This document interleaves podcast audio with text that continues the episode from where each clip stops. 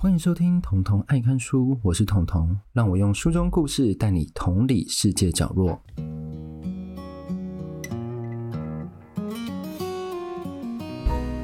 好，这礼拜的工作量真的是非常非常的巨大。大家在参加活动前要三思，但是我还蛮荣幸能参加好好这个平台的，因为好好本身是一个知名度、品牌正面度也是非常好的一个教学平台，所以我很荣幸可以在里面尬一脚。在上面的话，你可以找到彤彤爱看书。我会跟你讲说，诶，我想要跟各位分享什么。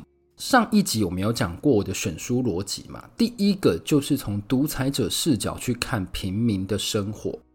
那我们都有很多的经验，很多的平民，那是真的真的的平民。那我现在要讲的平民呢，他也是平民，他是最靠近独裁者的平民。有时候你被处死，你还不知道独裁者在哪里。但是这个你被处死，你完全知道他在哪里，因为他就在你面前，你可能马上就死掉了。对，所以这本《独裁者厨师》我觉得非常棒。那我先跟各位讲，如果听完我的这一集的话，我建议去买这一本，因为这一本真的蛮好看的。我自己是把它当故事看完。它虽然看起来没有那么薄，但是像我讲的，它的字距很宽，字也蛮大，所以大家不用担心说可能会看不太到什么之类的。所以你就去买回来看。好，介绍这本书之前，我们先来介绍这位作家。这位作家是来自波兰，他叫维特多。他曾经到过台湾举办签书会哦，是不是很酷？他是波兰人，那为什么？因为他在二零一八年那个时候还没有肺炎的时候，《跳舞的熊》在台湾出版，而且受到热烈的回响。那为什么《跳舞的熊》会受到热烈的回响呢？因为他是在讲一个被囚禁的熊突然得到自由的故事哦。那详细的故事我其实没有看过这本书，但是我从他的大纲上可以先跟各位这样讲。以后如果有机会，我会再跟各位讲。那他在二零二一年做的这一本《独裁者厨师》里面呢，横跨了四大洲，他去采访了五个独裁者的厨师，不一定只有五位，但是五个独裁者下的厨师。那这些独裁者其实都是我们熟知杀人不眨眼的独裁者，而且呢，我刚刚不是讲说这些厨师他是平民吗？他在离危险这么靠近的时候，他要怎么活命？而且你做的东西是他每天在吃的，你很容易犯错，不像侍卫，你可能就带人上来是守护国王的安全，你的事情可能比较直觉性一点，但是吃这件事情太主观了。你没有办法去想说，你今天这道菜会给这位独裁者什么样的感想？你可能自己觉得很好吃，就独裁者就说不好吃，那就 see you。你永远不知道说为什么那道菜不好吃。他们可以生存至今的秘诀到底是什么？所以其实食物不太是重点，重点是他们怎么生存，如何在独裁政权下生存。我建议台湾人可以了解一下这件事情，因为他这本有五个故事，五个独裁者，我只会细讲两个故事。那这两个故事，第一个是伊拉克独裁者，就大家所熟知的海山；第二个呢是赤柬的统治者波布。这一个跟我第四十二集他们先杀了我父亲有相关性。那一个前政权是高官，然后接着开始落寞，变成狙杀的对象的平民，这个角度去讲；另一个呢，就是完全是从厨师的角度去讲。好，我要先来讲伊拉克独裁者海山。当时的厨师是一名叫做阿布阿里。然后他当时呢，其实为了要给家人更好的生活，因为他那时候已经在饭店内工作，但是呢，他的工作没有办法让他非常有钱，所以他还是就四处打探机会，就跟我一样，就是骑驴找马。就你可能已经有一个很不错工作，但你还是会想要更好的工作。然后有一天呢，有一个官员就请他过去面试，他就想说要跟谁面试，那个人就跟他讲说海山，他就说哎什么？你在跟我开玩笑吗？因为第一个，他觉得非常讶异，是居然总统要邀请他做菜。第二个呢，是那个时候海山已经杀了很多人，所以会面的当下，其实阿里是非常紧张。但海山那时候给他出了考题，就是说什么，你知道吗？他说我要吃烤肉串，很像家里的小孩在跟妈妈点餐，有没有？这一道菜其实是伊拉克的家常菜，它跟肉丸、跟葡萄叶包饭是一样的伊拉克传统菜。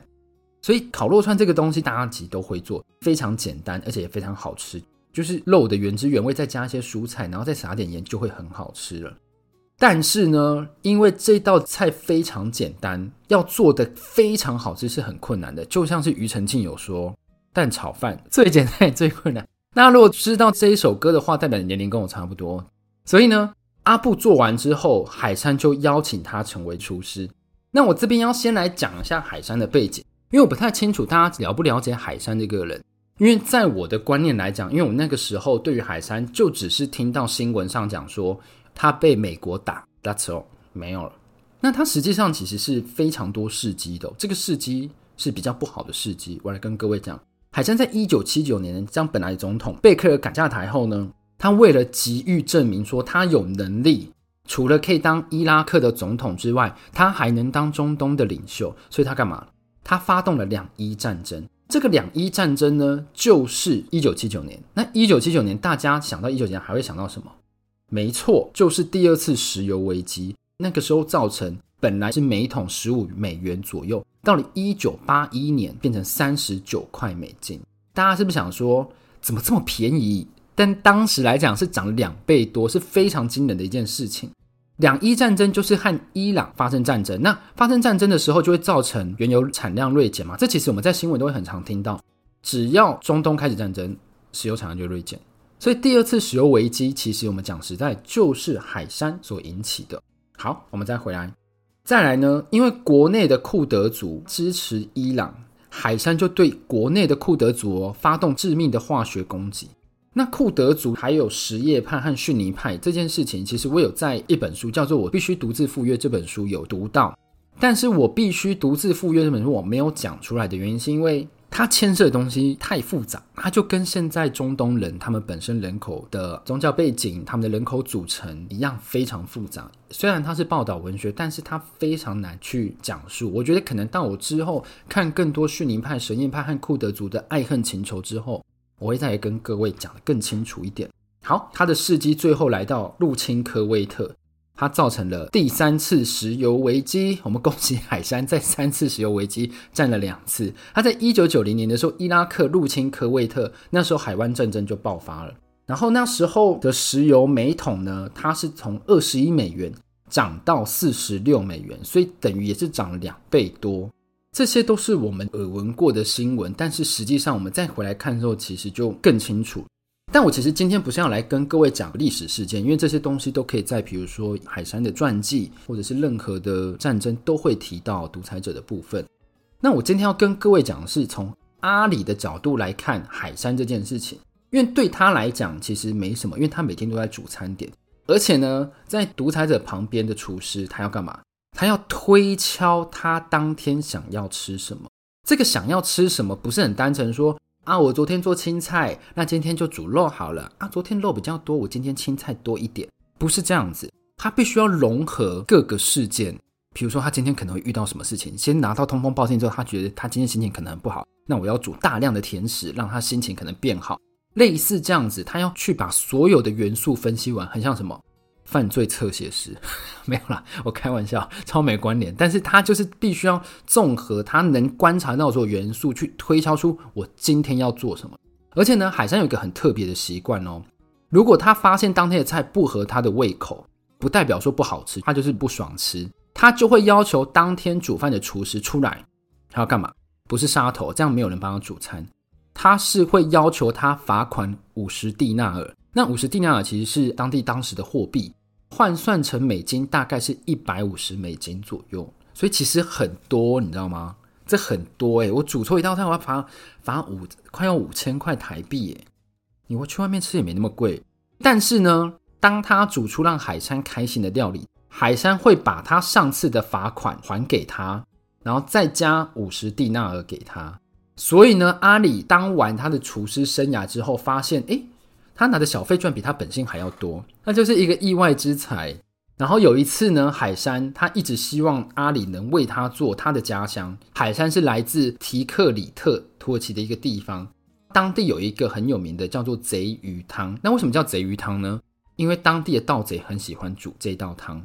这件事情也有经过向导的认证，他说提克里特这个地方就是充斥着盗贼，有些人就认为海山就是盗贼出来的。对，但这个呢，只要看书就知道，其实他本身是有读书、有文化的。好，那阿里就想说，我又不会做，我跟你又不同家乡，我怎么知道？所以他就去问海山的老婆，海山的老婆叫赛吉达。那我要来跟各位传授这一道汤，现在就是把这一段记好。如果你今天有要煮饭的话，你们就一起做这一道菜。这一道菜叫贼鱼汤，是土耳其料理。大家都没有想过，我的频道居然还可以学土耳其料理吧？而且呢，阿里有说他在事后访谈就说，这一道汤其实就只有他跟那个海山老婆和现在这个作者知道。那我现在跟各位讲之后，你们就知道了。所以你们就是世界上很少知道这个秘密的人。好，我要来讲喽。这个汤其实很特别，提克里特呢，他们都是用油脂比较多的鱼来做。那因为我们没有这个鱼，所以它可以用像其他我们很熟知的鲑鱼或鲤鱼来做。那怎么做呢？煮的时候要将鱼切成两公分宽的块状，然后裹上面粉。锅底先放洋葱跟少许的油，先把洋葱稍微煎一下，然后平平铺上一层鱼，再撒上香芹，接着铺一层番茄，然后是杏桃干，再铺一层番茄，一层鱼，一层杏仁，最后再铺一层鱼，很像千层面诶，感觉就很好吃。然后每一层的料理都可以依照个人喜好加入。其实如果你买不到杏桃干，你就不一定要加，你可以自己想说你想要加什么。重点是洋葱要摆在最底层，汤里面要加大蒜、香芹、杏仁、杏桃和番茄，可以加少许的葡萄干。然后一开始呢，要先让食材出水，等锅里传出滋滋响的时候，代表水已经煮干，就要倒入滚水淹过最上层的食材，这个很重要。加水后要煮多久？煮十五到二十分钟，最后再撒一点姜黄。姜黄我推荐大家可以去买那个姜黄粉。我是在那个东南亚商店买的，很好用，等大家要去买。好，鲫鱼汤教完了，恭喜各位已经学完鲫鱼汤了，所以你之后就可以拿来做这道菜。如果你忘记食谱，你就可以回来再听这一段，然后就跟着做。我不确定各位做出来的结果是不是跟阿里做的一样啦，但我就是希望喽，希望大家都做的一样。然后随着那时候战事越来越多，那我刚刚不是有讲说，其实海山是很会引发战争的，跟伊朗、跟国内的库德族，甚至跟隔壁的科威特都会一直在战争。有一次呢，当伊拉克觉得说啊，我已经要打赢伊朗的时候，突然伊朗决定大反攻，就是狗急跳墙的意思。被逼到最紧的时候，他们就会努力反击。当时的报纸都记录说海山落荒而逃，但实际上呢，阿里就亲眼确认。海山其实没有逃走，他是站在原地的稳住军心。所以作者在采访的途中就会发现，诶，海山好像不是我们所想象中那一个人。这边还有一个举证，就是作者去伊拉克拜访的时候，他会找向导嘛，他也会找司机，然后他就问他们看法。他们认为，虽然海山真的很残忍，因为他对国内库德族释放化学武器，然后不顺从他人，他就直接砍杀。但是当时的民风其实相对来讲是比较开放的。而且呢，他把石油这项财富收归国有。还有一个现象就是，女生在当时是可以穿迷你裙的哦。哦，女生当时是可以穿迷你裙的，所以是非常开放一件事。尤其是对中东国家，虽然是专制政权，但是呢，他们认为是当时伊拉克所需。他们如果没有经过一阵的铁腕政策的话，之后怎么有办法得到自由？这是他们当时的想法了。如果把这个模板你觉得也可以套到其他国家，那就是各位可以做想象喽。然后他们说，海山如果没有被推翻的话，现在的伊斯兰国不可能存在。但是这些都是假设的部分呐、啊。对，这边让我就重新开始思考说，诶，究竟美国的制裁到底是不是对每一个国家都好？我们都知道说，天赋人权、自由民主才是唯一的王道。我们虽然知道说，自由算适合人类，但是不一定适合每个发展中的人类政权。大家了解我意思吗？就是自由很适合人类，因为人类就是生而要自由。但是如果很多人都聚集在一起，我们变成一个国家，变成一个社会体制的时候，在哪一个过程中才把自由导入，才不会造成天下大乱？这个反而是，如果你今天决定要插手别的国家的事务的话，你应该要先去思考的事情。你应该要去因地制宜。为什么？好，我们来讲，海珊在二零零三年就被杀什么，绞刑。作者在采访伊拉克的时候。其实伊拉克虽然已经渐渐的从我们的视线中淡忘，他每天还是有炸弹攻击。那这个炸弹攻击，就是作者在采访伊拉克的时候，他那当时就直接遇到了一个死亡炸弹攻击。所以我们在想说，诶，民主是一件好的体制，但是它会适合怎样发展中的国家？这就是大家要去思考的部分。好，这是第一个，我们透过阿里来看海山。那第二个呢，就是大家很熟知的赤柬统治者波布。那我们之前有讲，赤柬在一九七五年到一九八零年杀掉了柬埔寨当时四分之一的人口。作者采访到当时的厨师，他叫永满。我先跟各位讲，永满就是个迷妹。他就是爱波布爱得要死的迷妹，所以我觉得有点偏颇啦。然后作者那时候在采访的时候也有发现说，只要问到对波布不利的消息，勇满就会干嘛？装作风很大听不到。啊，我听不到你讲什么，对，就是类似这样。所以他就想说，算了，他可能就是柬埔寨人好像都会这样回应，这是作者他当时的想法。那我们当时有说，波布不是是想要建设一个完全没有工业、完全没有任何什么高科技产业，他就只是需要农业，所以他要打倒阶级，因为他受中国的文化大革命影响很深。再这样推敲下来，大家就想说，哦，那波波应该很穷吧？因为他就是要打倒阶级啊，他就是体验过很穷的生活，所以他才想要建立一个以农为主的社会。但其实不是哦。波波的父亲是一个非常有钱的大地主，他当时在一九七零年的那个时候，他可以开雪铁龙到处去约会。雪铁龙就是一台车，对，我对车没有什么太大研究，但是我知道它好像蛮贵的。然后之后呢，他又被送到巴黎留学，他就是在巴黎留学的时候开始接触了共产主义，直到那一次经验之后，他就深深着迷于革命。回到柬埔寨，刚好中国也在盛行这件事情，这就是一连串的潮流。然后他一开始并没有马上就是我要推翻这个政府，他是先是在高中教书，同事间呢都觉得说他是一个热爱教书的好老师。那我要特别讲这个是为什么？因为他跟他当时所建立的国家是非常不一样的，因为他当时要下令所有柬埔寨把学校都关闭，但是波布自己当老师的时候，大家都说他是一个很爱教学的老师，所以嗯，已经开始有一些冲突，一些不一样的部分。那勇满呢？我刚刚不是说他是迷妹吗？因为他在波布还在规划革命的之前，基本上就已经认识他了。然后他们其实算是很初期就开始一起在一起。那在勇满迷妹的印象中呢，波布是一个亲切笑容而且非常和善的人。那我们之前说过，共产党在打倒阶级之后会干嘛？我们吃否也有说过，我们在他们先杀了我父亲也有说过，他们打倒阶级之后就会开始建造属于自己的阶级。而勇满呢，这个迷妹，她就是在这样的脉络下，当时一九七五年嘛，波布终于革命成功，他把车开进金边之后呢，他们就有很多位置可以分配嘛。然后她丈夫一开始被分成中央银行的总经理，但是呢，波布他是倡导说他不需要用货币，因为他只要农业嘛，所以有中央银行跟没有是一样的。她丈夫后来就被分到中国去出任北京大使，那那个职位呢，我只能跟各位讲说。非常爽，真的爽到不行。因为他到中国之后呢，他们还可以在当地聘请厨师，请中国厨师帮他煮任何的东西。而且呢，当时很多驻外大使都是肥缺。那这样子肥缺肥了几年之后呢，我们都知道他在一九八零年其实就被越南推翻了。那在被推翻的时候，他们内部呢开始起内讧，人人富足的时候，大家都讲说没有关系啊，我有很多职位，你要这个，我要这个，就是利益分配的概念。但是当利益开始缩小，我没有这些职位可以分配给你的时候呢，他们开始会怀疑东怀疑西，他们开始从内部去检视说，是不是你背叛我们？他们就开始召回这些驻外大使，他们只要一召回，马上就被杀死，因为他们的罪名就是你叛国。所以专制体制下呢，我只要一个你不存在的罪行，我就可以杀死你。那勇满呢？他当时在中国嘛，对不对？那他一直没有回来，他是到最后回来。那回来的时候，他没有被杀死，就有一个官员跟勇满讲说：“你知道你为什么没死吗？其实我们已经召回你八次了。但是呢，波布就说，如果勇满叛国，我就会一起叛国。我们两个是一起的。你要杀他的话，先杀我。我跟你讲，听完这句话之后，勇满就真真正正变成完全的迷妹，他非常迷，你知道吗？但是从他的口中，我觉得。